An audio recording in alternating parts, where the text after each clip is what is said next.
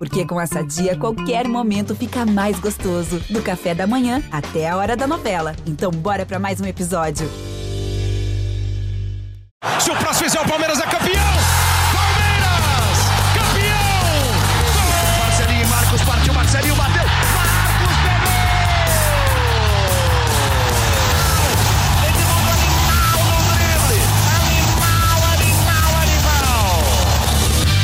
Fala torcida palmeirense, começa agora o GE Palmeiras, o podcast exclusivo sobre perdão aqui no GE. E hoje, segunda-feira, eu, Felipe Zito, estou ao lado de Thiago Ferri e Leandro Boca para falar muito sobre o clássico quente que foi Palmeiras e São Paulo no último sábado. O Palmeiras empatou em 0 a 0 jogo que teve polêmica de arbitragem, uma atuação não tão boa do Palmeiras, mas o Palmeiras terminou a rodada na liderança do Campeonato Brasileiro, agora com uma diferença de apenas um ponto para o Atlético Mineiro, que é o segundo colocado. Então a gente vai debater bastante aqui sobre o clássico e sobre a sequência é, do Palmeiras na temporada, mercado mais de saídas neste momento né, do Palmeiras. É uma mais uma semana livre que o Abel Ferreira vai ter para trabalhar com jogadores a partir da terça-feira, já em preparação para o jogo contra o Fortaleza no próximo sábado, que também é pedreira, né?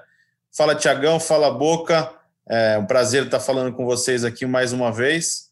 E aí, quem quer começar falando sobre o clássico? Desempenho do Palmeiras, que eu já vou antecipar que para mim nada funcionou para o Palmeiras. Mais uma vez contra o São Paulo, eu não vi nada de positivo no Palmeiras. E vocês?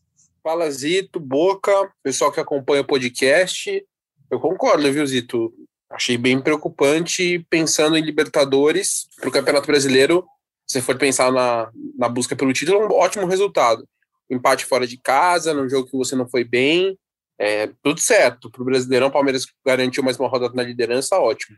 Mas agora, você pensando no que vem nesse encontro de quarta de final de Libertadores, é preocupante, porque o Palmeiras no Paulista já tinha sido travado contra o São Paulo.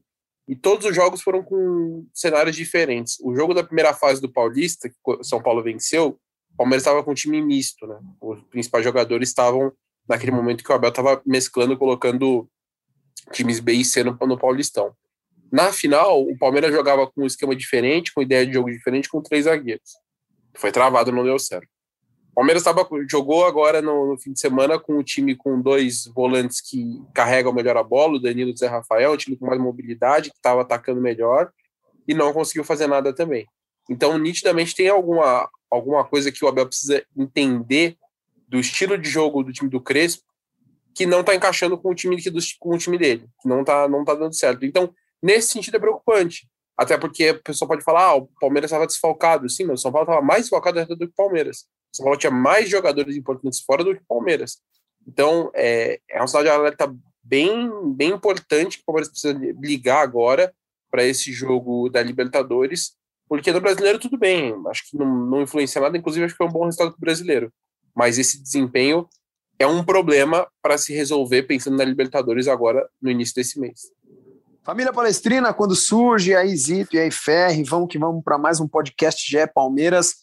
Jogo quente não, meus amigos, jogo fervendo. Inclusive, depois do jogo, fui gravar o vídeo para o GE, a gente tem o, o combinado de gravar logo depois do jogo, eu acho isso muito legal, porque lá a gente realmente mostra todo o nosso lado torcedor.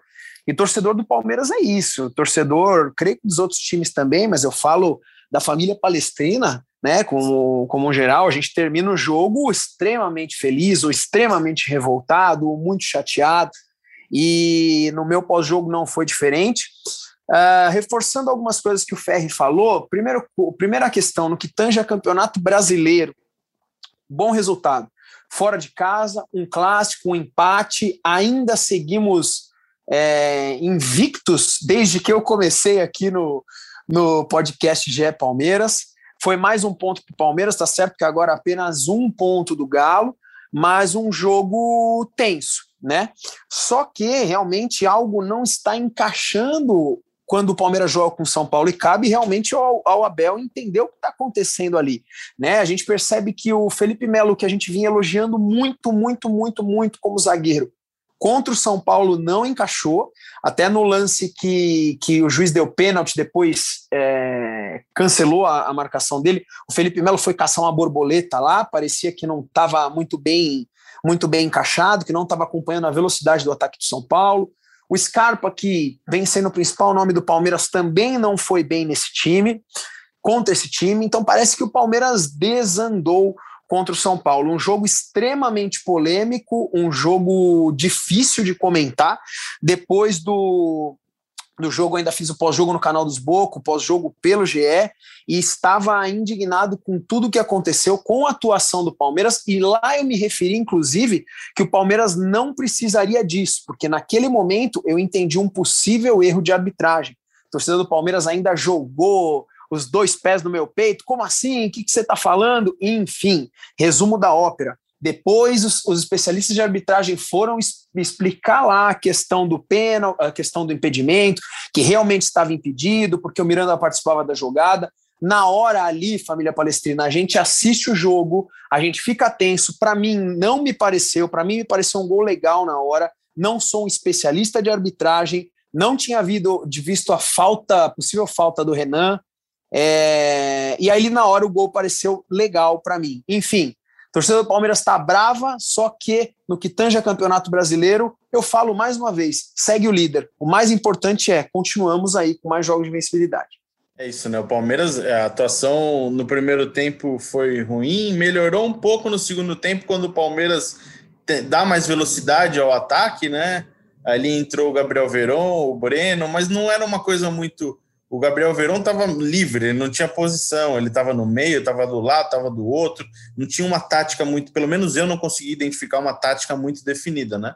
E eu acho que o Palmeiras, em todos esses clássicos recentes contra o São Paulo, teve uma postura de aguardar o jogo, de ter calma, de ter é, estudar a partida, encontrar espaços, já sabendo que São Paulo é um time que marca bem, que tem um sistema de marcação individual, muito forte. O Abel mesmo elogiou isso na entrevista coletiva, falou que é um time que faz muita falta, e falta é do jogo, é do sistema de marcação, ok, funciona.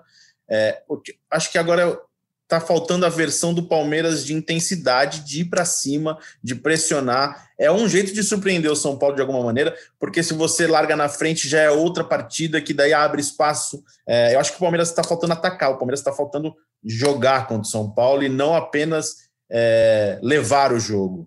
Essa é o, acho que é o, um pouco do balanço que dá para fazer, pegando todos esses últimos jogos contra o São Paulo.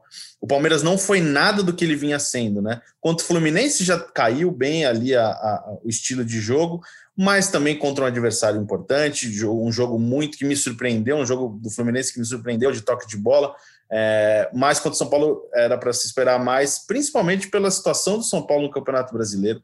A pressão era toda do lado do São Paulo para tentar sair da zona de rebaixamento, vencer. Um time com muitos desfalques. Então, eu acho que eu, eu esperava o Palmeiras mais como protagonista. Mas, como vocês falaram, né? Não dá para jogar fora um empate fora de casa em um clássico no Campeonato Brasileiro. O Palmeiras ainda é o líder do campeonato, é, continua líder já há um bom tempo é, então é, é uma campanha de destaque, continua sendo uma campanha de destaque. Acho que só o desempenho, a gente está comentando mais o desempenho contra o São Paulo, porque na quarta-feira que vem tem uma Libertadores, né? Então é uma Libertadores que em, em uma semana você decide uma vaga na semifinal da Libertadores, né? Então é, vale, vale esse alerta para o Palmeiras. Claro que eu, acho que a comissão técnica, o Abel, vai trabalhar bem esses dias, já avisando isso, mas eu espero um Palmeiras diferente. Eu Acho que o Palmeiras tem a necessidade de apresentar algo diferente ao seu torcedor é, nesses, nesses jogos, nesses clássicos contra o São Paulo. Passando rapidamente aqui, vamos falar de arbitragem, porque não tem como, acho que, fugir do assunto. É, foi a polêmica do fim de semana, é, o VAR entrou em ação. Eu tenho uma opinião que, quando os especialistas de arbitragem é, concordam com a decisão do árbitro, acho que a polêmica ela é, ela é vazia. Porque quem entende de regra está falando que está certa a marcação, está certa a anulação. É, a gente pode ter interpretações diferentes, é, a regra mesmo é interpretativa, né? Mas quando você busca nos especialistas as opiniões, é, eu acho que essa polêmica nasceu e morreu, deveria ter morrido muito rapidamente, né? Então é, é difícil falar sobre VAR, é difícil falar sobre arbitragem, porque falando do lado do torcedor, a visão é sempre é, ele vai estar tá do lado do clube, né? Se o juiz acertou, Então o juiz acertou, vamos defender a decisão do juiz. Se o juiz errou, mas ele já errou contra outro dia, em 1977, nesse mesmo árbitro, errou não sei o quê, e aquele impedimento que deram no outro jogo. Então tem sempre essa relação, é muito passional. Só acho que estão fazendo um carnaval exagerado aí num assunto que é, não deveria ter sido tão polêmico assim. O que, que vocês acham? Tiagão, você, trabalhou no jogo, né? Isso, trabalhou. A gente trabalhou junto, né? Uma pergunta é, não muito feliz, mas é, eu estou meio agitado aqui, esqueci. É, o que, que você pode, o que, que dá para falar dessa polêmica toda que foi criada é, de interpretações da regra, de VAR, de vai não vai, enfim, o que, que você achou de tudo isso? Cara, é, eu sempre acho muito ruim quando a, o debate pós-jogo vira só arbitragem. Primeiro porque há um problema de que a regra muda muito com frequência. Vamos ser bem sinceros, nós, que não somos especialistas em arbitragem, nós não acompanhamos os detalhes da regra e a mudança das regras para falar com embasamento de que ah, é, é um absurdo, como se fala, ah, é um absurdo que aconteceu. Cara, bom, o primeiro gol teve impedido do Rigoni, impedimento ali, o VAR na linha já não tem o que discutir. O pênalti, eu acho que a, eu acho que o Gustavo Gomes não faz a carga para derrubar o Marquinhos. Acho que de fato o Gustavo ele tenta sair do jogador, ele acaba caindo. É, não vejo como pênalti também, mas por isso que eu, eu, eu, não, por isso que eu acho que quando as pessoas falam assim, é nítido que não, não é nítido o que aconteceu. Não, não é nítido de que o, o Gomes atropelou o Marquinhos, porque para mim não é a imagem que tem. E aí tem a jogada do Miranda que eu entendo a discussão, mas a avaliação do, do, do do, pessoal que trabalha com arbitragem é de que o Miranda atrapalha o Patrick na posição, acho discutível, mas enfim, é uma interpretação que se faz. E aí é isso que você falou, é difícil a gente ficar debatendo isso, porque a gente não. Ele foi explicada a regra do porquê tu tomou essa decisão. Tudo bem, a gente pode. Principalmente esse, o lance do gol contra, acho que é muito discutível, porque é uma interpretação, né? É uma interpretação de qual, qual a influência do Miranda no lance. É, então, tudo bem, mas acho que a gente perde muito quando a discussão fica só nisso, né? A discussão fica só nisso, ah, é um absurdo e tal. Assim, tem várias regras no futebol hoje que eu não concordo. Essa, essas mudanças frequentes, enfim. Então, eu acho que, que empobrece um pouco a discussão. É, Para mim, o que mais teria a possibilidade de se discutir é o, é o último gol, o, o gol contra do Gomes, mas entendo a interpretação do juiz na jogada, Acho também que é um pouco, um pouco de aumento de, de temperatura de uma coisa que não sei se vale até hoje continuar esse, a temperatura como está falando sobre isso, mas é também um ingrediente que vai entrar certamente para o jogo da Libertadores, não tenha dúvida nenhuma. Boca, antes de você falar rapidinho, acho que só uma coisa que poderia, a gente pode discutir mais, é o lance do Gomes, né? Porque eu achei que foi uma falha do Gomes na, na jogada. É, um jogador do porte dele, do nível dele, que nesta segunda-feira até fez uma postagem comemorando três anos de Palmeiras, que para mim é uma, sei lá, um, um, dos melhores zagueiros que eu vi jogar com a camisa do Palmeiras, se não o melhor, é o. Gomes. Então acho que a gente pode discutir, a gente poderia discutir mais a participação dele, que foi um erro, né? Uma falha, uma falha de um jogador do nível dele não está acostumado a falhar.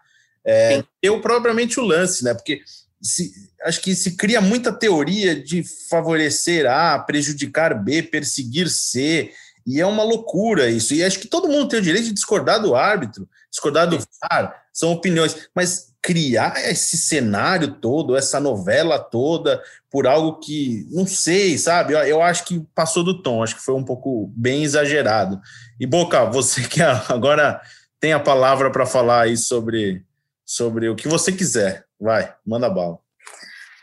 Então, primeiro sobre o Gustavo Gomes. Uh, que bom que num lance que ele não vai bem, a gente nota e tem esse espanto todo. E só mostra que esses três anos de Palmeiras e Gomes são um relacionamento muito positivo, né? Um dos melhores zagueiros da história do Palmeiras, na minha opinião. Dos que eu vi jogar, eu acompanho futebol desde o começo da década de 90, foi um dos melhores, sem a menor dúvida. Eu não vi Luiz Pereira, mas para mim, mas dentre os que eu vi, Yerry Mina, Gustavo Gomes, o próprio Antônio Carlos na década de 90, foram jogadores. Tonhão foi muito bem também, um abraço para Tonhão, parceiro meu.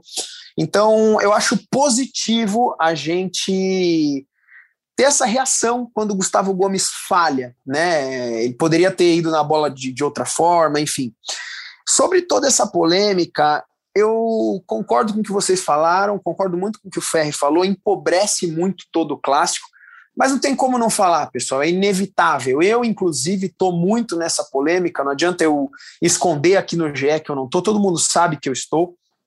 Uh, eu não sou um especialista de arbitragem, né?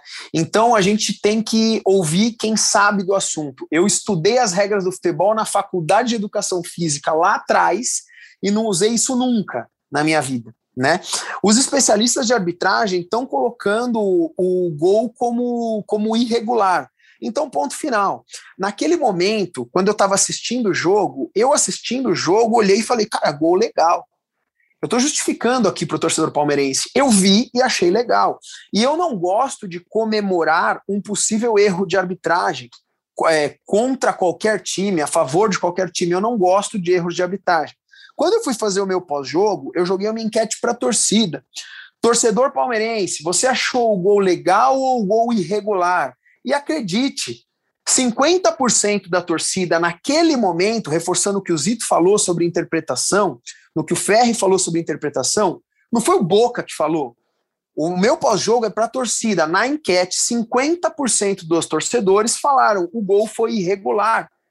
Depois, a, os especialistas em arbitragem mostraram que o gol realmente foi irregular, porque o, foi o Patrick de Paula, né, que participou do lance, aí a arbitragem foi, considerou que o Miranda realmente estava em, que estava em posição de impedimento mesmo, é, atrapalhou a jogada toda. Então, ponto final. Então a gente já está colocando muita coisa, sendo que os especialistas já falaram, estava impedido e ponto final. Isso não vai manchar uma, um empate, não vai manchar é, uma sequência do Palmeiras ou o campeonato inteiro. Só que vai gerar uma pimenta para a Libertadores, vai. No meio de tudo isso, é bom o Palmeiras entender o que está acontecendo quando joga contra o São Paulo. Porque independente de arbitragem, independente de Miranda impedido ou não, o Palmeiras foi muito mal. O Palmeiras foi muito abaixo da média.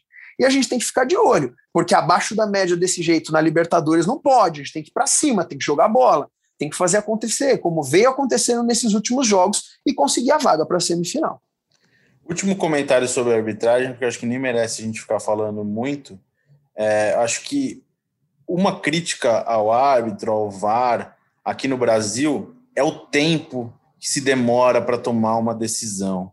Até em lance de impedimento, que é, é, é, da câmera, né? Que você mostra ali tal, não tá. Isso dá uma insegurança para todo mundo se o cara fala, não, impedimento na hora, ali foi impedido, acabou, e segue o jogo. É igual a gente fazer uma comparação com o VAR na Eurocopa. Tem decisão do VAR que eu não concordei, mas ele decidiu em um minuto e seguiu o jogo, que nem aquele pênalti na Inglaterra, se não me engano. É, por que, que não se. Por que, que é, o VAR não ajudou o árbitro? Porque ali na interpretação deles eu acharam que era uma interpretação que merecia o lance do campo.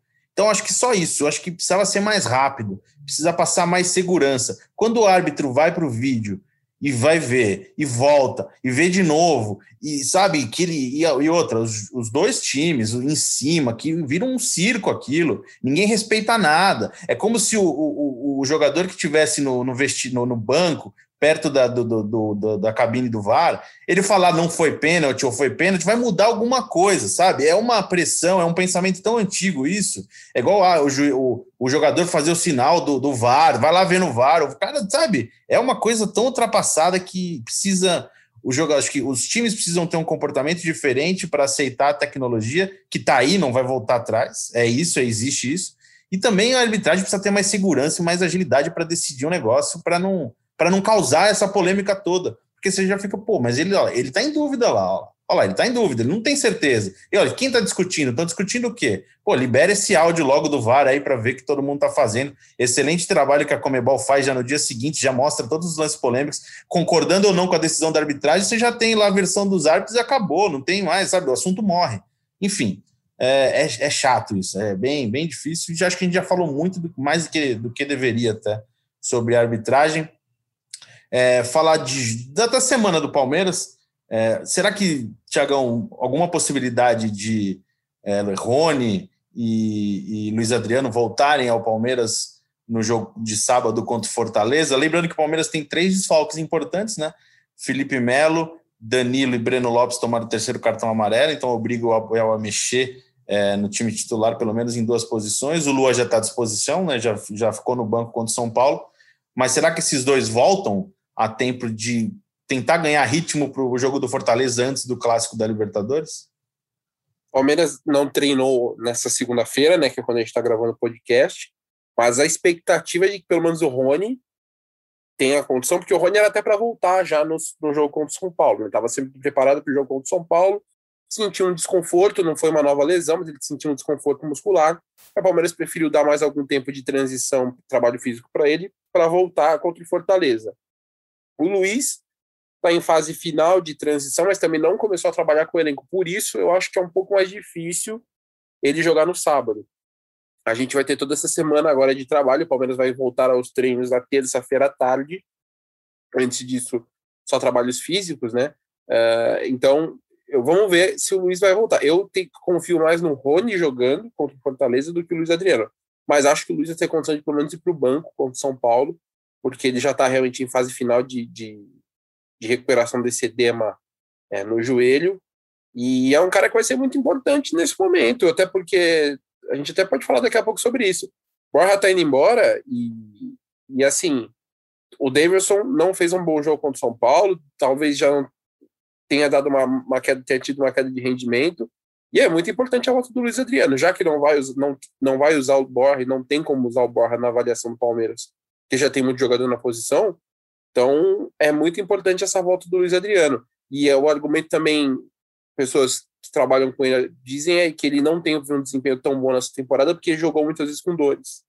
Então, entende que essa parada que ele teve para tratar o edema, para se recuperar, vai ajudar para que ele tenha um desempenho mais parecido com aquele na sequência que ele foi super importante da Tríplice Coroa da temporada passada, né? Boca, se prepara que eu vou colocar você na fogueira agora.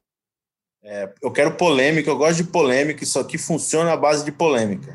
Mais uma para mim, pô. É, tô brincando. Se você acha que o Palmeiras tem que poupar o time contra o Fortaleza para priorizar neste momento o, a, o clássico contra o São Paulo na Libertadores? Lembrando que o Atlético Mineiro também joga no meio de semana, na semana que vem, contra o River Plate. Então, talvez o Cuca possa também mudar de alguma forma ali o Atlético, que eu vou ver aqui na tabela contra quem eles vão jogar.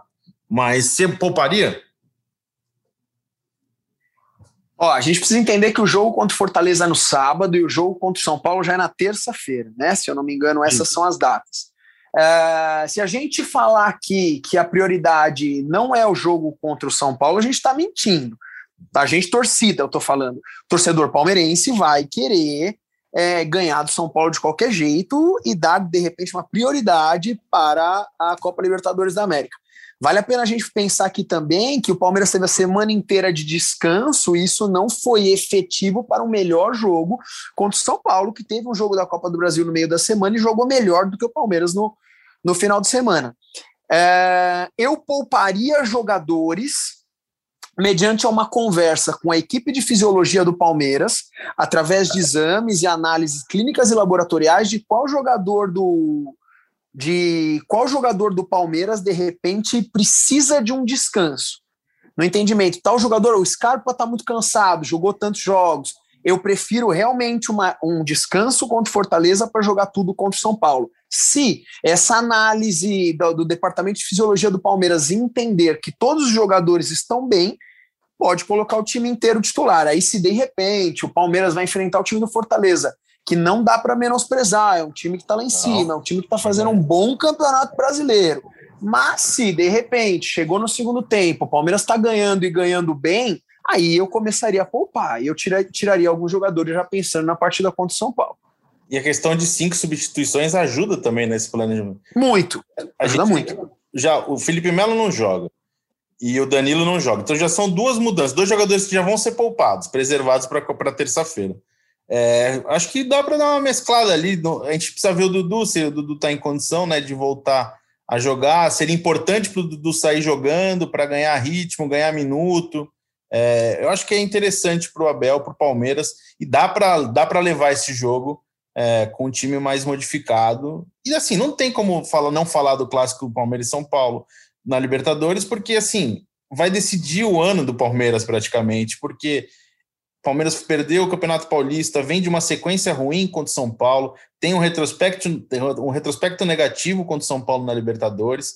Então é mais do que um jogo. Já se fosse só um jogo simples de quartas de final de Libertadores contra um time inexpressivo da Bolívia, já seria um jogo importante. Contra o São Paulo, isso potencializa, sei lá, muito. Então, o foco do Palmeiras, na minha opinião, deveria ser a Libertadores neste momento, porque o Campeonato Brasileiro vai até novembro, dezembro. É, e o Palmeiras tem uma vantagem interessante, né? É, os lembrando os concorrentes diretos do Palmeiras são Atlético Mineiro, que está na, na vice-liderança e vai jogar contra o River Plate na quarta-feira, e o Flamengo, que também joga pela Libertadores no meio da semana que vem. Então, assim, talvez seja o pensamento dos três ali, dar uma segurada por causa do, da Libertadores. É, Tiagão, o Piqueres, Piquerez. Eu não defini ainda qual é a pronúncia dele, eu vou falar Piquerez. O Piquerez se apresentou ao Abel, conversou com ele na academia de futebol antes do clássico. É, pra, assim, prática, uma coisa de legal de jogo. Ele só precisa estar o nome no bid que ele já está à disposição do Abel, né? Exatamente, exatamente. Hoje, essa segunda-feira, é quando abriu a, abre, abriu a janela de transferências internacionais, então a partir dessa segunda, dia 2, ele, o Jorge, o Matheus Fernandes, esses jogadores podem entrar no bid, podem ser inscritos, e aí o Palmeiras pode mandar o nome deles para a Libertadores, e foi uma das vantagens, né? Quando o Palmeiras escolheu o Piqueres, ou Piqueres, é, é, o Palmeiras escolheu também sabendo que era um cara que chegaria para jogar, estaria pronto, diferente do Jorge, que embora seja muito bem avaliado internamente, gostem muito do jogador, sabem que leva mais um tempo. Então, acho que é um cara que pode, de repente, até pintar aí para Libertadores, já não sei se é como titular, né? É, é, difícil a gente ver o Abel colocar o cara assim de cara como titular, mas ele vai, vai ser uma novidade, certamente. O Palmeiras tem três trocas para fazer nessa próxima fase, né? Alguém vai Imagino ficar fora, né? Como?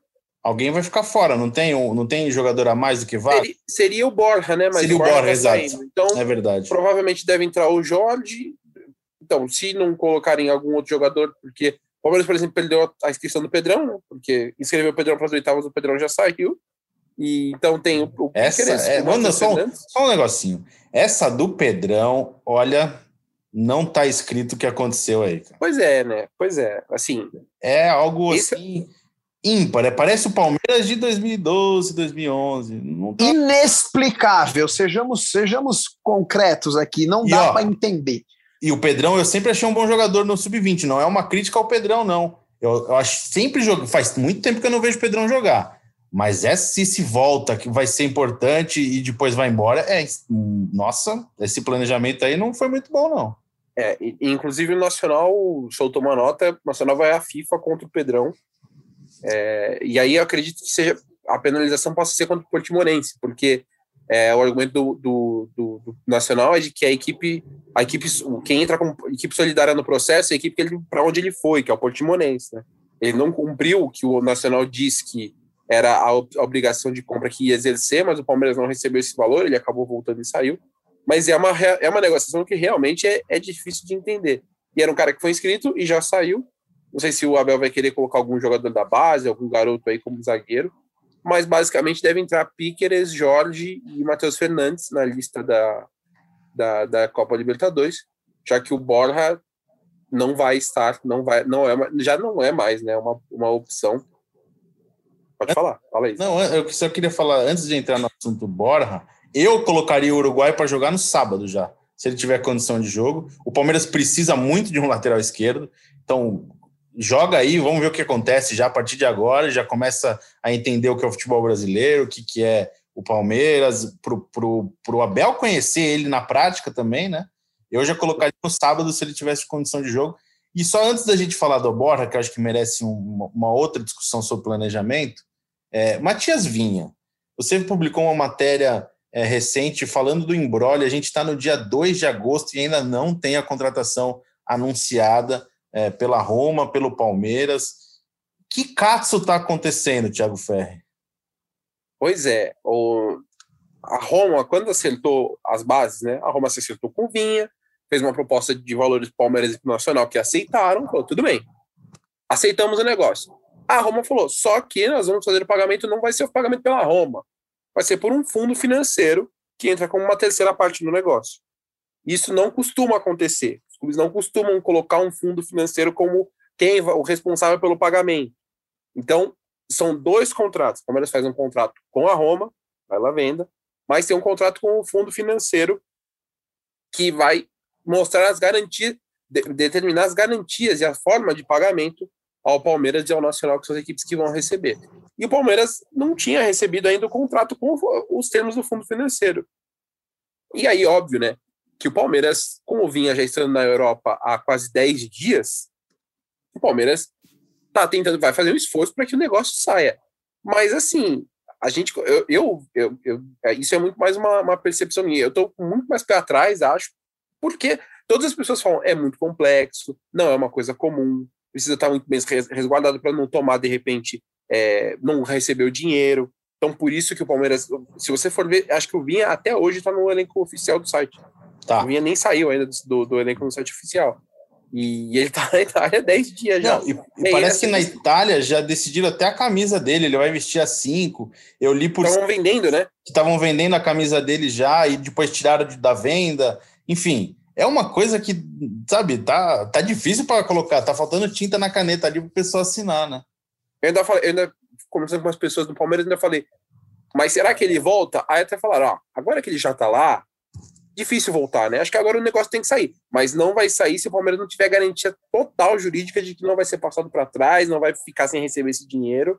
E aí esse é o embrólio. E já falaram, demora, é complicado e pode demorar mais. Então a gente pode ver mais aí alguns dias de novela sem a definição do, da negociação do Vinha. E eu entrei aqui no site oficial da Roma para ver se a, a numeração estava disponível. Não está. Então, nesse momento, a camisa 5, Matias Vinha, não está sendo vendida no site da Roma. E fica aí a dica, quem quiser me dar um presente aí, eu aceito uma camisa da Roma, é bem bonita, bem legal. É modelo novo agora, mas a gente não vai fazer propaganda do fornecedor, mas é bonito, tá? Só um, só um adendo aí. É, ô Boca, eu vou conversar com você sobre Borja. O que, você tá, tá achando dessa negociação aí? Esse, esse acerto bem encaminhado com o Grêmio, a expectativa do. A gente, lembrando que a gente está gravando esse podcast na segunda-feira e a expectativa é que ele chegue a Porto Alegre já nesses dias para ser integrado ao elenco comandado pelo Filipão. O que você achou disso tudo? Borja parece um cara muito legal, parece um cara, né, gente boa, com bons amigos, mas Borja vai com Deus, brilhe muito no Grêmio, vai ter sucesso no Grêmio, que faça muitos gols lá, desde que não seja em cima do Palmeiras. Zito, cara, é, é, simples assim. A torcida do Palmeiras foi buscar o Borja no aeroporto, conversamos disso no último podcast aqui, é, e queria levar o Borja no aeroporto de novo. Aí o jogador volta para o Palmeiras e a torcida faz festa. Então é, é algo um pouquinho incoerente, tá? É, para mim, o Borja, apesar dos números excelentes do Borja na carreira, ele tem grandes conquistas pessoais e, e também com os times que ele passou. Ele tem bons números, só que o Borja não teve uma passagem do que se, nem metade do que se esperava da passagem do Borja pelo Palmeiras, tá? Então, torço pelo sucesso do jogador, ele não conheço, mas parece ser um cara muito legal. Agora no Palmeiras nada a ver. O Daverson já voltou, o melhor, o melhor na posição para mim, a torcida do Palmeiras não concorda comigo, mas para mim é o Luiz Adriano. O Luiz Adriano para mim é infinitamente superior ao Borja e ao Daverson, só que realmente não vive o melhor momento e precisa mostrar um pouco mais de vontade. E a gente já tem o Daverson ali também. Para que um terceiro jogador na posição? Sendo que a gente tem o William que pode jogar na posição, a gente tem de repente um Veron que pode cair por lá também. A gente tem excelentes pontas, o Palmeiras tem bons atacantes. Então, bora, vai para o Grêmio, vai com Deus, que a torcida do Grêmio te abrace e que você tenha muito sucesso. Mas no Palmeiras, realmente, para mim, já foi o tempo. Tiagão, você tem detalhes aí dessa negociação, né? Que foi uma surpresa para mim, ser sincero, eu estava de folga na sexta-feira e me mandaram mensagem, bora vai pro Grêmio, eu falei, hã? E aí? Fé. É, é, me surpreendeu também a princípio, mas eu, eu, eu, me, eu já estreiei desde o início, quando o Borja já estava voltando, e aí teve a entrevista do Anderson Barros falando que a primeira ideia sempre foi negociar o Borja. E aí eu, me chamou a atenção o vídeo da, da, da volta do Borja Palmeiras, ele super bem entrosado, é, bem disposto, bem diferente daquele Borja introspectivo que a gente vê na primeira passagem. E aí, quando começou a encaminhar a negociação com o Grêmio, uh, eu perguntei pro pessoal no Palmeiras, eu falei, pô, o Borja vem uma passagem tão boa no Júnior Barranquilha, Copa América, tá sendo convocado pela seleção, por que não manter o Borja? Né? Por, que, por esse desejo de negociar? E aí o argumento que, que, que, se usa no Palmeiras, e essa é uma decisão que vem da, da diretoria, não é uma decisão do Abel, a decisão é de que não é viável ficar com todos esses jogadores no ataque. Não tem condição de o Palmeiras ter Luiz Adriano, Daverson, Borja, além de William Rony, que podem jogar nessa posição. Então, o Palmeiras entendia que não dá para ficar com os três. Muito bem. Qual, qual negociar? O único jogador com proposta interessante era o Borja. O Davidson voltou justamente porque não tinha proposta, o Palmeiras reintegrou porque não tinha proposta. O Luiz Adriano teve propostas do Inter e do Grêmio. Nenhuma proposta realmente muito interessante para o Palmeiras. O Inter até teve aquela possibilidade de uma troca com o, o Galhardo, que não foi para frente, e o, e o Grêmio era uma possibilidade que o Palmeiras não receberia nada, enfim. Então não foi interessante, não foi para frente. Aí no Borja vem a possibilidade, com um empréstimo, o Palmeiras vai receber mais ou menos 6 milhões de reais. O Palmeiras entende que é um valor bom por ser um empréstimo. O Grêmio vai pagar 100% do salário do Borja, que está com mais ou menos 500 mil reais por mês também, é um valor razoável. E aí tem a possibilidade de, de repente, fazer ele ter uma vitrine maior, porque além de tudo também tem isso o Palmeiras continua na ideia de recuperar parte do investimento que a Crefisa fez nele, de quase 35 milhões. E aí, para isso, o Palmeiras acha que ele tem que continuar jogando. Jogar, a Palmeiras entende que ele tem mais chance de jogar no Grêmio do que no Palmeiras com tantos jogadores. E aí, por isso, acabaram fazendo essa negociação. Mas eu vou te falar assim: a impressão que eu tenho é de que essa negociação só está acontecendo porque as coisas aconteceram na hora errada. Se o Borja tivesse vindo antes, eu imagino que o Palmeiras teria tentado negociar o Davidson e seguraria o Borja. Inclusive porque a avaliação é que o Borja tem treinado muito bem nessa, nessa semana que ele teve, é uma semana muito boa de treinos no Palmeiras. Mas não tinha condição de manter todo mundo junto. E aí o Palmeiras decidiu que vai emprestar o, o Borja pro, pro Grêmio. O Borja vai reencontrar o Filipão. Eu não concordo, eu, eu acho que é uma, uma pena assim pro Palmeiras. Acho que o Palmeiras vai perder um, um jogador mais talentoso do que, por exemplo, o Davidson. Mas por toda essa questão de encaixe, parte financeira, o Palmeiras entendeu que o melhor caminho é negociar o Borja agora. E o Palmeiras não vira página, né? O Palmeiras ainda está pensando como 2017 para tentar recuperar um investimento que talvez naquela época fosse um absurdo, né? O Palmeiras contratou o Borja por 10 milhões e meio de dólares é, depois de seis meses ótimos no Nacional. Mas eram seis meses, era um jogador que já tinha passagem pela Itália, não tinha dado certo voltou para a Colômbia, jogou num time menor, aí foi para o Atlético Nacional e teve seis meses absurdos. Aí o, esses 10 milhões e meio viraram 13,5, 14, se não me engano, milhões de dólares. E o Palmeiras está preso nesse número e vai ficar preso nesse número porque dificilmente vai recuperar alguma coisa é, perto disso. Então, acho que o erro foi lá atrás, ter pago tanto por esse cara e não agora. Agora o Palmeiras está tentando, e eu concordo com você, eu acho que eu hoje manteria o, o, o Borja no, no, no, elenco, é, porque por, por, eu acho que o, o, ninguém sai ganhando com esse empréstimo. Você não vai valorizar o jogador nesse empréstimo. O, o Borja vai ficar mais um ano e do, um ano e pouco em um clube que é temporário, que ele não vai ficar mais muito tempo. É, tá sendo importante, nem acho que nem para o Grêmio, porque o Grêmio está pagando caro por um jogador que não é dele, né? O Grêmio está pagando 6 milhões de reais, é um salário alto. Então, acho que, sei lá, ninguém sai ganhando nessa negociação. Eu também acho que poderia ser ali um, nesse momento, é, dar mais. Se já deu, se deu chance para o Davidson, acho que poderia dar chance para o Borja também. É, e, e uma coisa muito pontual, acho que o Palmeiras conduziu muito mal esse negócio todo. O Palmeiras desvalorizou o jogador quando você vai a público falar que o Palmeiras não tem interesse que ele continue, que a prioridade é negociar. Se tem um clube interessado é, em pagar, exemplo, tá? Suposição. Se tem um clube interessado em pagar 10 e ver uma manifestação pública do clube falando que não quer o jogador, ele não vai pagar 10 mais, ele vai te oferecer 5.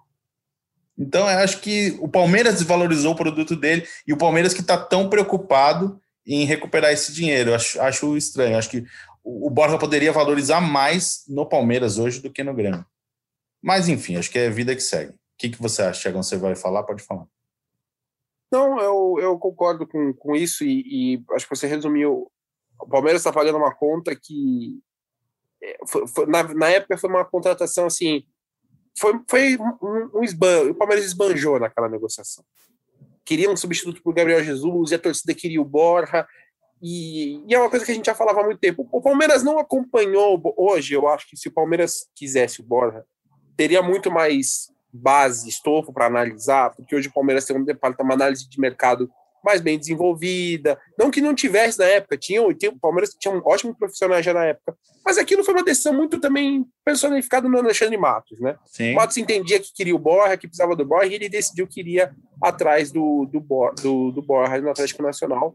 E aí o Palmeiras foi uma coisa muito palhafatosa, era o cara ali, só que o Palmeiras não acompanhou, porque a gente via no dia a dia. Fala aí, Zito. E, e era uma, e, é uma, e era fácil para o Palmeiras na época, porque era um dinheiro que não era do Palmeiras. Hoje virou um Exato. do Palmeiras. Exatamente. Presente da patrocinadora. Hoje é uma dívida de não sei quantos milhões de reais. Então, é, ó como muda. Mudou tudo. Mudou tudo. E além do que, porque a Crefisa pagaria o valor, a Crefisa iria dar um bônus para o Palmeiras, para o Palmeiras pagar o salário do Borja. Era uma coisa assim maluca, era uma coisa maluca. Mas aí vem o Borja. Só que na primeira semana do Borja no CT, você já falava, putz, cara, acho que não é bem o que a pessoa, o pessoal estava achando. É. É um cara difícil, ele é um cara que no treino, às vezes, ele tinha uma, uma chegada mais dura, ele se acanhava. É. Eu lembro de um treino que ele tomou, teve uma disputa com o Thiago Santos, ele saiu do treino. Eu lembro, eu tava E nesse o treino. Cuca, que não, o Cuca não estava muito satisfeito com o Borja. O Cuca saiu do treino para conversar com o Borja e ficou ali tentando acalmar ele, dar um apoio para ele. Então era muito difícil. O Palmeiras não, não pensou tudo nesse projeto. Pô, quando você investe 35 milhões, por mais que o dinheiro não seja seu, o Palmeiras tinha que ter tido um cuidado maior. E aí agora tá pagando essa conta, porque o Palmeiras tem a ideia, né? O Maurício Gagliotti vai sair no fim da- desse ano do clube. Ele vai entregar o Palmeiras com a dívida que chegou a 170 milhões com a Crefisa e perto de 100 milhões, 110, 109, se eu não me engano. É o que o Palmeiras vai chegar no mínimo, na, na pior das hipóteses, chega em, 100 em 109 milhões ali em fevereiro. Se o Palmeiras vende o Borja, consegue abatendo um pouco mais para quem vier no lugar dele. Existe a possibilidade de ser a Leila, quem, quem vier entrar no lugar dele. Mas é isso.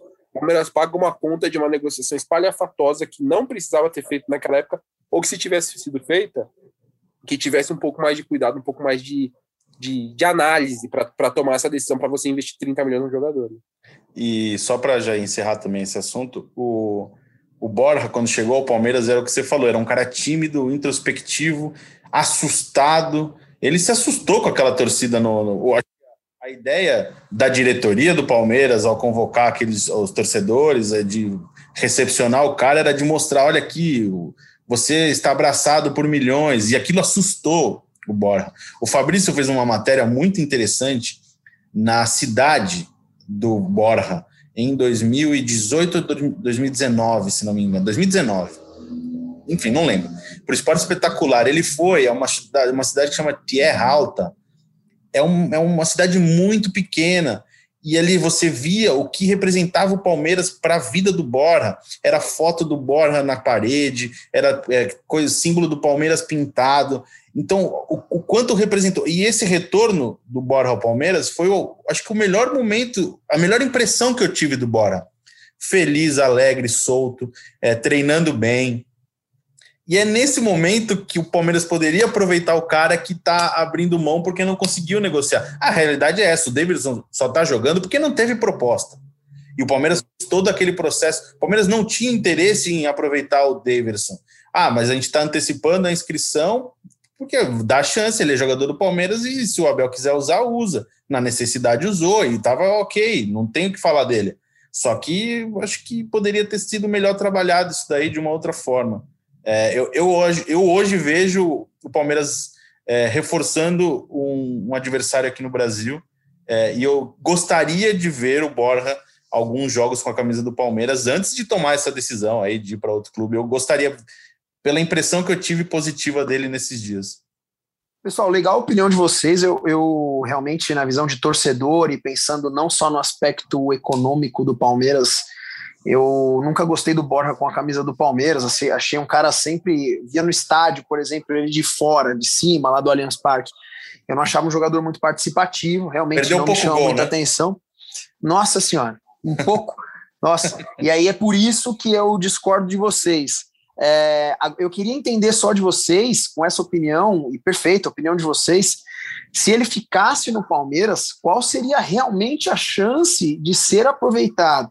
Sendo que a gente tem um Luiz Adriano que pode voltar, com esse edema no joelho aí que nunca melhora, mas que melhore logo. A gente tem o William, a gente tem o Rony, que às vezes joga por lá, a gente tem os outros jogadores que jogam pela ponta, e o próprio Daverson, que apesar de tecnicamente ser até inferior ao Borja, e não ter feito uma boa partida agora contra o São Paulo, ele voltou buscando espaço, fazendo gols e fazendo boas partidas.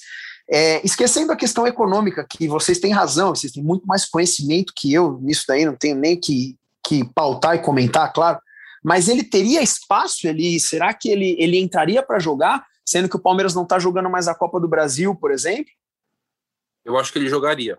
Eu acho que jogaria. A questão é que ele jogando, outros quatro não jogariam. Esse é o problema. E acho que geraria um problema de, de gestão de elenco é, também, além de tudo.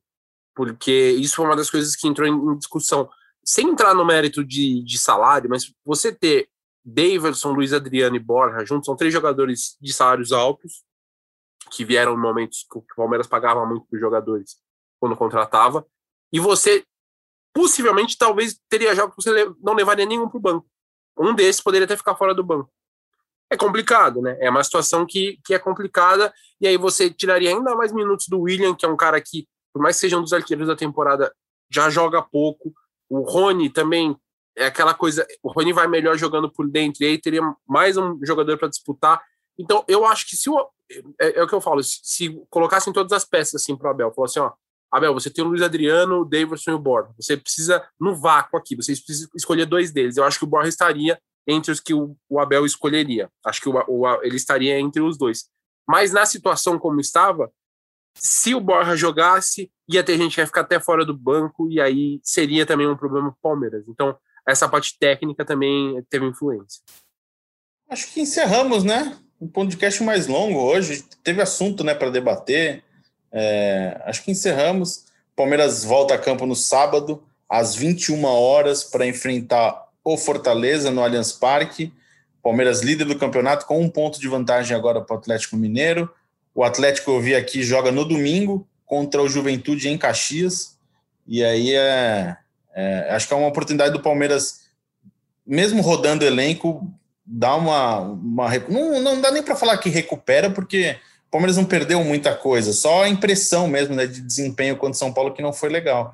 E acho que o Palmeiras precisa encorpar para enfrentar o São Paulo na Libertadores, e nesse momento a Libertadores é o mais importante, não tem como fugir disso. E a gente volta né, na semana que vem para falar é, sobre Libertadores, aí sim, né?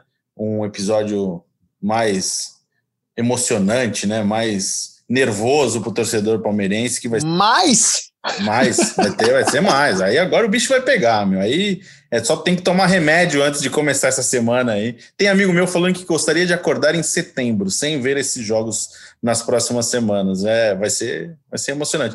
O coração tá em dia aí, né, Boca? Ah, o meu tio é cardiologista, inclusive vou passar essa semana, porque olha, meu Deus do céu, o coração vai ter que estar em dia. Muito bom. Já aproveito, Boca. Obrigado por mais uma participação aí. E nos vemos aí no próximo podcast para falar sempre sobre Palmeiras. Avante palestra, valeu Ferri, valeu Zito, valeu toda a família palestrina. Ah, sou um torcedor como qualquer um de vocês. Fico nervoso como qualquer um de vocês. E antes de mais nada, tenho opiniões como qualquer um de vocês. Pode ser a mesma que vocês ou não. Independente de tudo, nós temos uma coisa em comum que é amar e defender as cores da Sociedade Esportiva Palmeiras. Um abraço para todos e hoje eu quero ver quem vai mandar o Partiu Zapata, hein? É, você interrompeu 100%, então hoje o, a, a despedida é do Thiago Ferri, ele dá um, um adeus, dá um tchauzinho e vai falar o Partido Zapata porque você perdeu 100%, você vai ficar no banco agora. Bom, um abraço para todo mundo, para você, Zito, Boca. É, só para terminar do assunto, eu não pouparia para o jogo com Fortaleza. Jogaria além dos jogadores que já estão fora suspensos, iria com força máxima. O Palmeiras tem que aproveitar esse brasileiro, não pode deixar os adversários colarem. E é isso. Voltaremos em breve. Não, antes, ó, ó, vamos, vamos voltar antes do jogo contra o Fortaleza, que hoje é segunda-feira. A gente volta contra, do jogo contra o Ah, então beleza. Campeonato Brasileiro mais um pouco. Ah, então tá bom. Então a Mais um gente volta aí. É isso aí. Não fique, não fique com saudades, caro ouvinte. Voltaremos ainda nesta semana. Um abraço a todos, beijos e partiu Zapata. Partiu Zapata, sai que é sua, Marcos! Bateu pra fora!